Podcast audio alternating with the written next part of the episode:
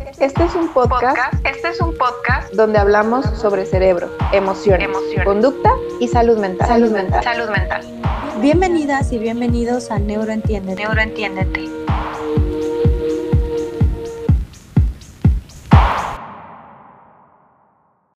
Hola a todos, bienvenidas y bienvenidos a Neuroentiéndete. En esta nueva temporada vamos a tener algunos cambios. Espero que nos sigan acompañando en estas nuevas, en estos nuevos temas que vamos a abordar. El día de hoy vamos a hablar de daño cerebral. Me están acompañando mis compañeras Andy y Caro. Eh, bueno, vamos, vamos a comenzar. Hola. Muy bien. Vamos a comenzar el día de hoy a hablarles justo de lo que es el daño cerebral. ¿Están listas, chicas? Lista. Sí, Muy bien. El daño cerebral es una lesión repentina en el cerebro y se caracteriza por su aparición brusca o abrupta y por un conjunto variado de secuelas que se presentan según el área de lesión lesionada en el cerebro y la gravedad que este daño provoca. Existen diversos factores que pueden dañar el cerebro y por ende las diversas habilidades cognitivas, comportamentales y emocionales. Eh, ah, ¿Quisieran opinar un poquito de esta definición, chicas? Sí, el, creo que aquí eh, cabe mencionar que el daño cerebral es algo que suena como súper, ¡ah! así, ¿no? Como que tiene que ser algo súper llamativo lo que suceda para que se dé un daño cerebral. Entonces sí es importante que en este episodio pon- pongan mucha atención porque justo vamos a descubrir que no todo daño cerebral tiene que ser algo súper grave, ¿no? O sea, este, no sé, se cayó de un sexto piso. No, no tiene que ser así. A veces desde un golpe de la altura de la persona al suelo ya es un daño. Entonces, eh, eso es nada más agregar. Sí, yo también quisiera decir que con el paso del tiempo y de la investigación, también se han creado perfiles neuropsicológicos de diferentes enfermedades que aunque creíamos que no tenían ningún efecto o ninguna alteración a nivel cognitivo, pues poco a poco vamos, lo vamos a ir viendo y pues eso también forma parte, ¿no? Como de las consecuencias que puede tener eh, eh, algunas otras enfermedades en el aspecto del cerebro.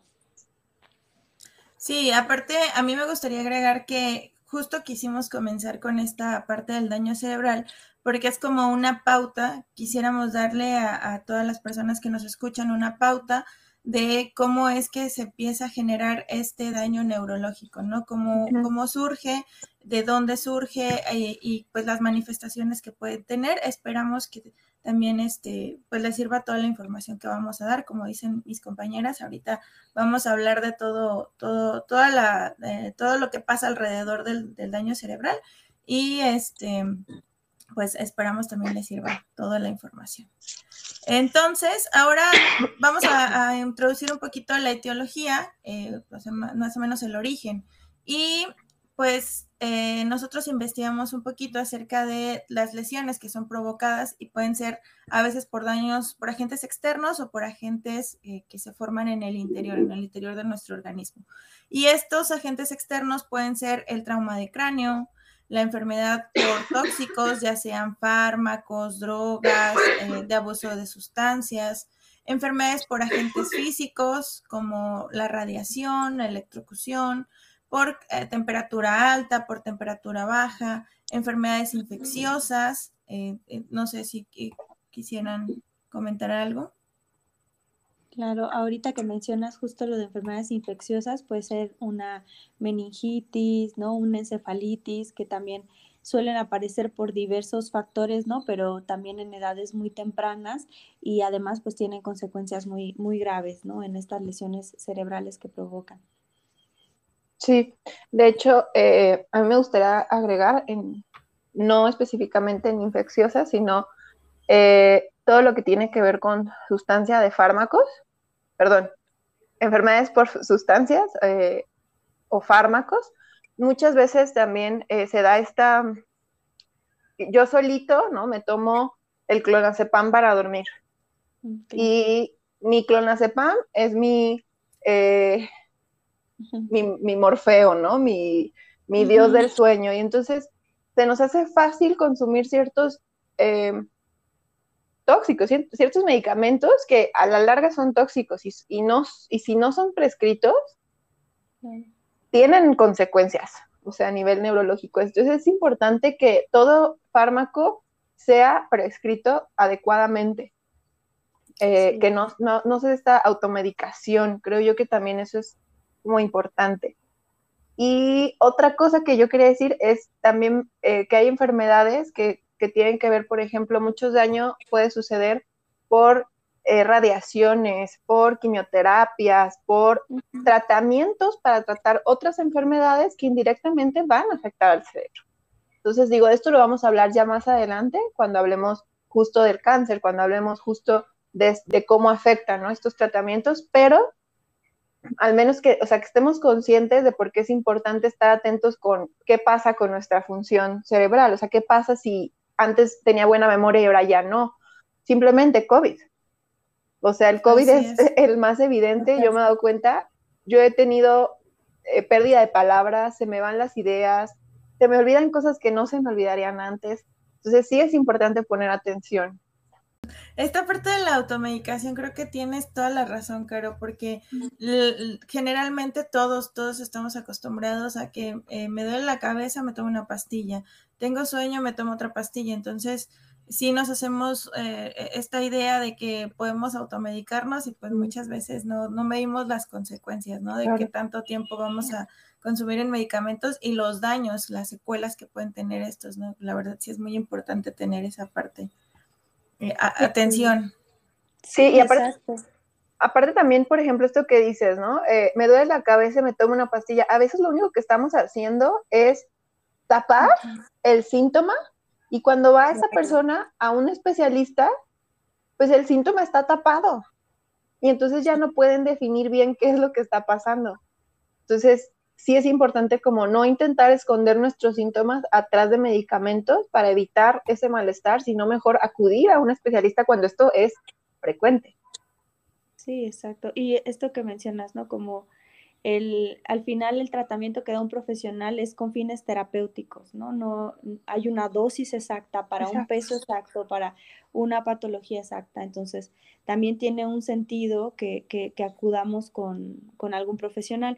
Y ahí también mencionando la parte de las sustancias o de las drogas, eh, yo agregaría que todas las sustancias tienen un efecto, ¿no? A nivel cerebral. Luego vamos por ahí escuchando ahora mucho, por ejemplo, con el cannabis o con, la marihuana, ¿no? Que eh, no tiene ninguna consecuencia a nivel... El CBD. Exactamente. Y, y esa parte la estamos dejando de lado y ahora que está más al alcance y que hay esta información que no está filtrada y que no está eh, regulada tampoco, pues también podemos generarnos un daño a través de este tipo de sustancias cuando no tenemos ni idea ¿no? de, de, de cuánto o cómo debemos tomarla para que tenga un fin terapéutico. Claro. Así es.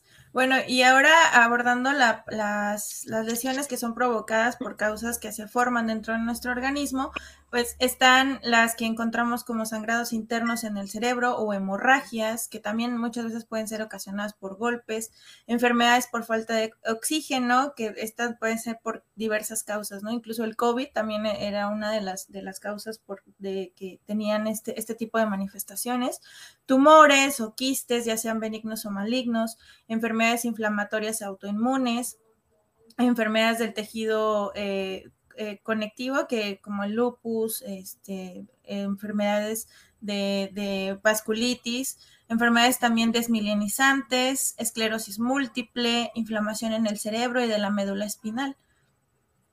Que, todas estas, pues ahorita vamos a ir comentándolas, pero realmente sí tenemos que tener muy en cuenta todas las consecuencias que pueden tener. Sí, aquí algo que me gusta decir es esto que yo les estaba comentando respecto a que no necesita ser un super golpe para que haya un daño. ¿A qué, ¿A qué me refiero? Me refiero a este niño, a este adulto que juega fútbol americano. Ah, y pues es golpe cabeza con cabeza, cabeza con cuerpo. O sea, hay todo un estudio de respecto a esto, o sea, respecto a cómo se da este daño y esta afectación en estas personas a nivel de, de que uno dice, ay, pues fue leve, tiene casco, pero es el batido del cerebro, pues. O sea, el cerebro chocando contra las paredes craneales, contra el huesito, como quien dice, que es lo que genera el daño, ¿no? Y a esto genera hemorragias. Y entonces así nos vamos con este accidente leve en donde te dan por atrás eh, en el carro y tú haces este movimiento de latigazo y dices, ay, no, pues no pasó nada, solo es el cuello. Pues puede ser que no solo sea el cuello, porque si tu cabeza hizo de irse hacia adelante y hacia atrás, es lo mismo. O sea, también hay daño. Entonces, es una sacudida que el bebé sacudido, el síndrome del niño sacudido, justo es por eso, ¿no? O sea, este aventar al bebé y cacharlo y moverlo y eh, o sea, tranquilo, es un bebé, ¿no? Entonces, eso es lo que quería, quisiera yo decir. Y también la falta de oxigenación desde enfermedades respiratorias, ¿no? Desde un paro en, una cirugía, desde disminución de la oxigenación por COVID, por ejemplo. no solo hablemos de, cosas como que son muy vistosas delante de la gente, muy aparatosas, digamos. Eso es lo que, lo que yo quería agregar en este punto.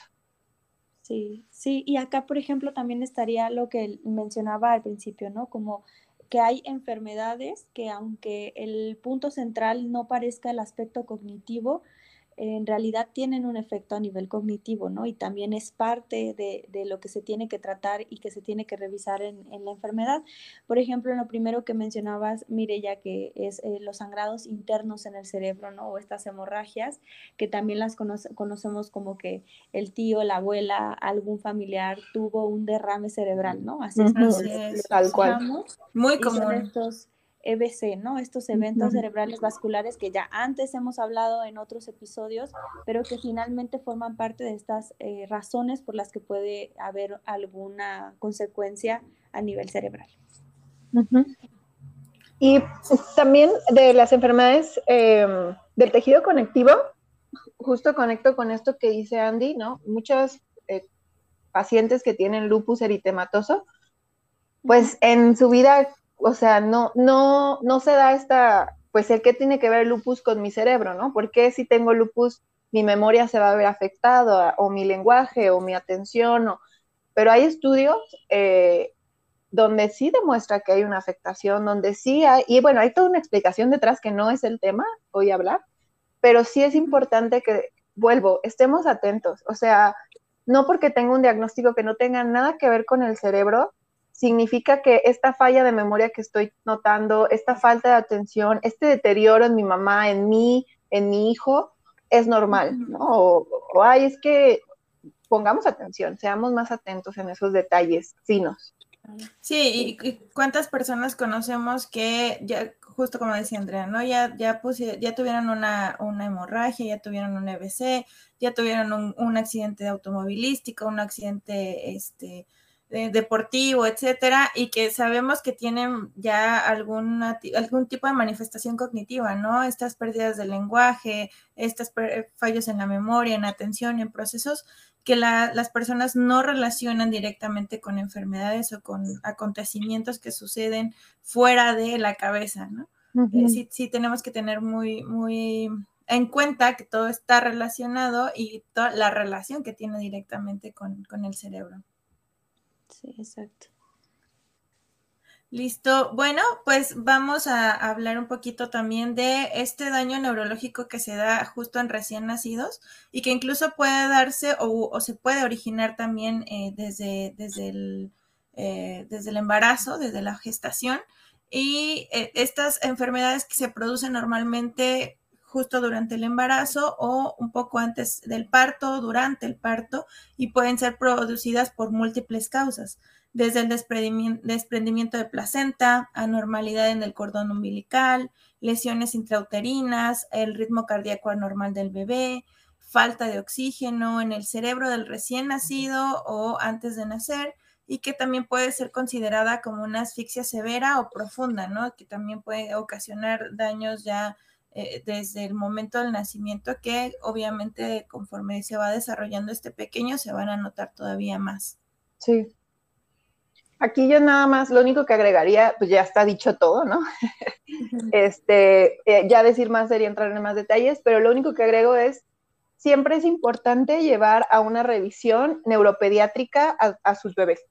Siempre. Oye, pero el mío no fue prematuro, Caro. ¿Por qué lo llevaría? Porque sí.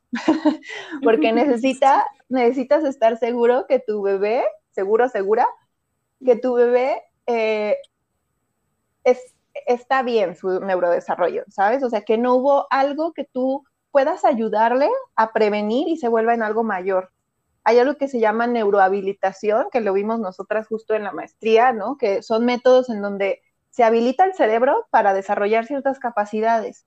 No es rehabilitación, es habilitación. Antes que se dé, digamos, un daño que seguramente puede suceder, o que algo se atrofie, o que algo no funcione tal como debería, lo habilitas para que no se dé este daño o este daño sea menor. Entonces, sí les recomiendo, si, si son mamás, lleven a pediatría a sus bebés para una revisión general. O sea, no significa que a fuerzas van a tener algo malo o que a fuerzas van a tener eh, algún padecimiento, ¿no? Pero sí significa que es importante que alguien los vea, ¿no? Este, que se esté monitoreando su desarrollo. Y también, otra cosa que también me gustaría agregar es, si ustedes notan un comportamiento diferente a su bebé, diferente a su hijo, mucho perdón y respeto a mis amigos psiquiatras, pero no lo lleven a psiquiatría, llévenlo a neuropediatría. Quien puede ser la persona experta, quien va a poder ayudarles de una forma más completa, va a ser el neuropediatra. Ya posteriormente el neuropediatra podrá derivar si esto es algo que pertenece a otra área y entonces canalizar. Pero sí de primera mano vayan al neuropediatra. Esa sería como mi recomendación y que la doy de hecho a mis consultantes. Sí, que también eh, estaría interesante que hiciéramos ahí la diferenciación, ¿no? Entre cuándo ir con psiquiatra, cuánto con neurólogo, pero agrego también en esto que mencionabas, Caro, que es importante el estar pendiente en el momento del nacimiento, que si me dicen que mi bebé no tuvo eh, llanto inmediato al nacer, que si nació amarillito, moradito, su puntuación APGAR también, la puntuación que, haya, el APGAR evalúa la apariencia, el pulso, pulso, perdón, los gestos, la actividad y la respiración de mi bebé. Entonces, aunque parezca algo como que pues sí me dijeron y se me olvidó o que, o que no, no importa tanto, ya mi bebé lo veo bien, ¿no? Se va desarrollando siempre nos lo, vamos, nos lo van a preguntar cuando pidamos algún tipo de servicio dentro de, neuro, ya sea neurología o este neuropediatría, o, neuropediatría, etcétera. Entonces, estos datos son importantes tenerlos siempre que, que, que, este, que nos lo informen cuando nazca un bebé. Sí, justo yo también estaba pensando en eso. ¿Cuántas veces en nosotros en consulta eh, tenemos pues papás que no recuerdan el APGAR o que dicen, sí, pues mi, mi, niño sí tenía un colorcito así medio extraño, o amarillo, morado, o estuvo, me dijeron que estuvo tantas horas en la incubadora por X o Y razón. Entonces, eh, a veces pues creemos que eso es como parte de, pero realmente pues no, no nos ponemos o, no ponemos tanta atención en esa parte, ¿no? Creo que sí vale la pena que los papás también pongan mucha atención en esa en ese sentido. Y lo registren si es necesario. O sea, busquen una libretita, un como las pistas de Blue, algo chiquito que les genere poder anotar ahí sus hijos, ¿no? ¿A qué edad balbuceó? ¿A qué edad gateó? ¿A qué edad? No necesitan estarlo checando todos los días, ¿no? Con la primera vez. Ay, hoy gateó. Hoy es tal fecha. Y ponen la fecha, ¿no? Gateo, tal fecha. Porque eso va a ser datos súper importantes y relevantes si tú eres mamá y no, no puedes cuidar todo el tiempo de tu bebé y hay cosas que tú no puedes observar, o tú eres cuidadora, o tú eres cuidador, o eres papá, lo que, lo que sea que seas con ese bebé, con esa, cual, sea tu vínculo con ese bebé, anótalo. O sea, escríbelo. Hay que pensar que son relevantes para su futuro. Entonces sí tomen esos minutitos para anotarlo. Nada más era ese comentario. Muy bien, entonces, eh, bueno, el episodio de hoy vamos a dejarlo hasta aquí. Vamos a seguir hablando de daño, daño cerebral y de, de, más temas que nos interesan y que ahorita dejamos un poquito inconclusos. Esperamos que nos sigan escuchando en el siguiente episodio. Eh, nos vemos pronto. Estos son los neurotips. Estos son los neurotips. Los golpes en cualquier área de la cabeza se deben tomar con precaución ya que el daño cerebral no siempre es evidente. La epilepsia, que es una de las causas comunes de daño cerebral, se puede presentar de diferentes formas. Por ello, es importante que se noten ausencias, desmayos, convulsiones y alteraciones en la percepción de la realidad. Y se acuda a consulta con un médico especialista. Hay factores de riesgo que pueden prevenirse. Te recomendamos evitar consumo de alimentos procesados altos en grasa y ayunos prolongados. También recuerda realizar actividades físicas, ya sea como caminar, asistir a un gimnasio o realizar algún tipo de ejercicio en casa, al menos 30 minutos. Aquí termina, el episodio de hoy. En nuestras redes sociales encontrarás más información de este tema. Gracias por acompañarnos. Hasta la próxima.